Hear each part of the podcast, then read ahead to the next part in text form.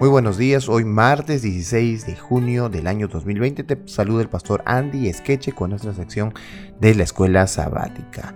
La lección que estamos estudiando esta semana se titula Cómo abordar pasajes difíciles y el texto se encuentra en 2 de Pedro capítulo 3 verso 15 y 16 que dice Y tened entendido que la paciencia de nuestro Señor es para salvación, como también nuestro amado hermano Pablo, según la sabiduría que le ha sido dada, os ha escrito casi en todas sus epístolas hablando en ellas de estas cosas, entre las cuales hay algunas difíciles de entender, las cuales los indoctos e inconstantes tuercen, como también las otras escrituras para su propia perdición.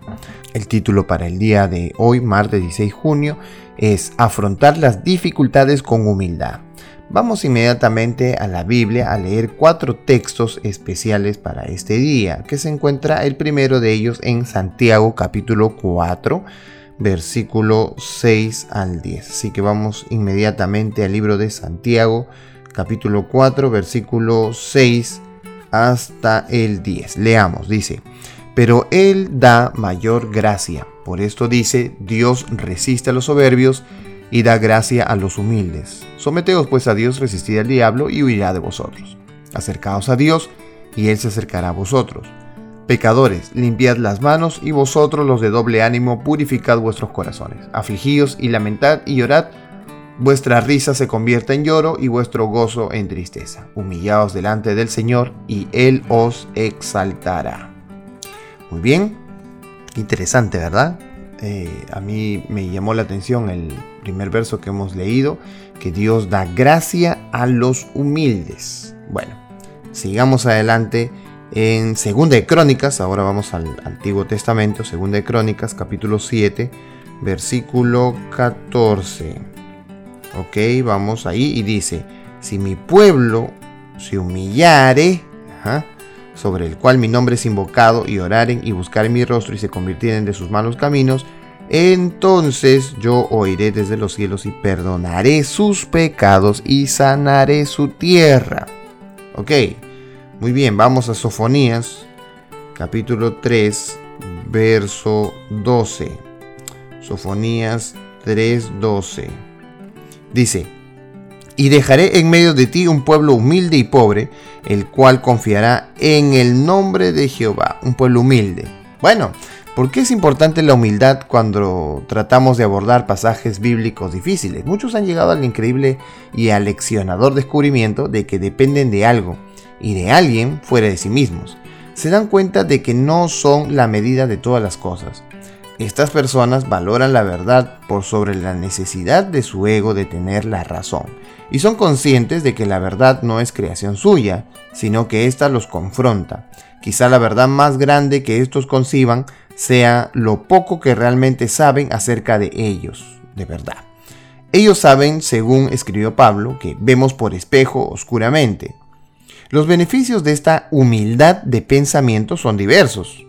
El hábito de la indagación humilde es la base de todo aumento de conocimiento, ya que genera una libertad que naturalmente produce un espíritu dócil. Esto no significa que los humildes muchas veces estén necesariamente equivocados o que o siempre cambiarán de opinión y nunca tendrán una convicción firme. Solo significa que son sumisos a la verdad bíblica, son conscientes de las limitaciones de su conocimiento y por lo tanto son capaces de expandir su conocimiento y su comprensión de la palabra de Dios de una manera que el intelectual arrogante y el orgulloso no pueden.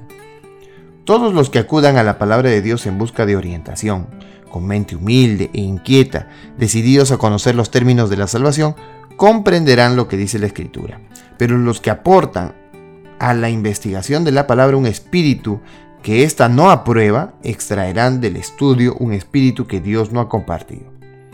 El Señor no le hablará a una mente desinteresada. No desperdicia su instrucción en alguien que es irreverente o que se corrompe por propia voluntad. Pero el tentador educa a todas las mentes que se someten a sus sugerencias y están dispuestas a hacer que la ley santa de Dios no tenga ningún efecto. Necesitamos humillarnos de corazón y con sinceridad y reverencia, investigar la palabra de vida. Solo la mente que es humilde y contrita puede ver la luz. ¿Cómo lograr entonces un equilibrio justo entre la humildad y la certeza? Por ejemplo, ¿cómo responderías a la siguiente acusación? ¿Cómo pueden estar tan seguros los adventistas del séptimo día de que tienen razón con respecto al sábado y que casi todos los demás están equivocados?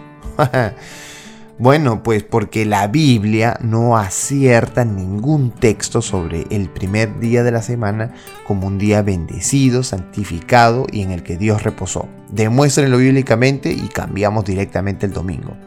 Pero como no hay ningún texto que diga que se cambió, es decir, que Dios cambió de opinión de un día por otro, como no hay esa situación y al analizar la historia nos damos cuenta que quienes lo cambiaron fueron los reyes temporales, lamentablemente no es bíblica esa aseveración y que otros se equivoquen es un asunto de su propia conciencia sin investigación pero de los que hablamos de acuerdo a la Biblia, tenemos la certeza de que así es porque está escrito. Así que una de las características de la humildad no solamente es que seas eh, triste, porque algunos han confundido que la humildad es algo que, ah, pasivo, no hace nada, eh, se somete. No es así. El humilde solo se somete a Dios. Su humildad está relacionada con la palabra de Dios. Por lo tanto, lo que aprende, lo que sabe, lo enseña no lo dice de manera eh, que fastidia a otros. En algunas ocasiones he visto a algunas personas que por guardar el sábado gritan a otros que no lo guardan y le dicen son pecadores, se van a perder, etc. Eso también está terriblemente mal.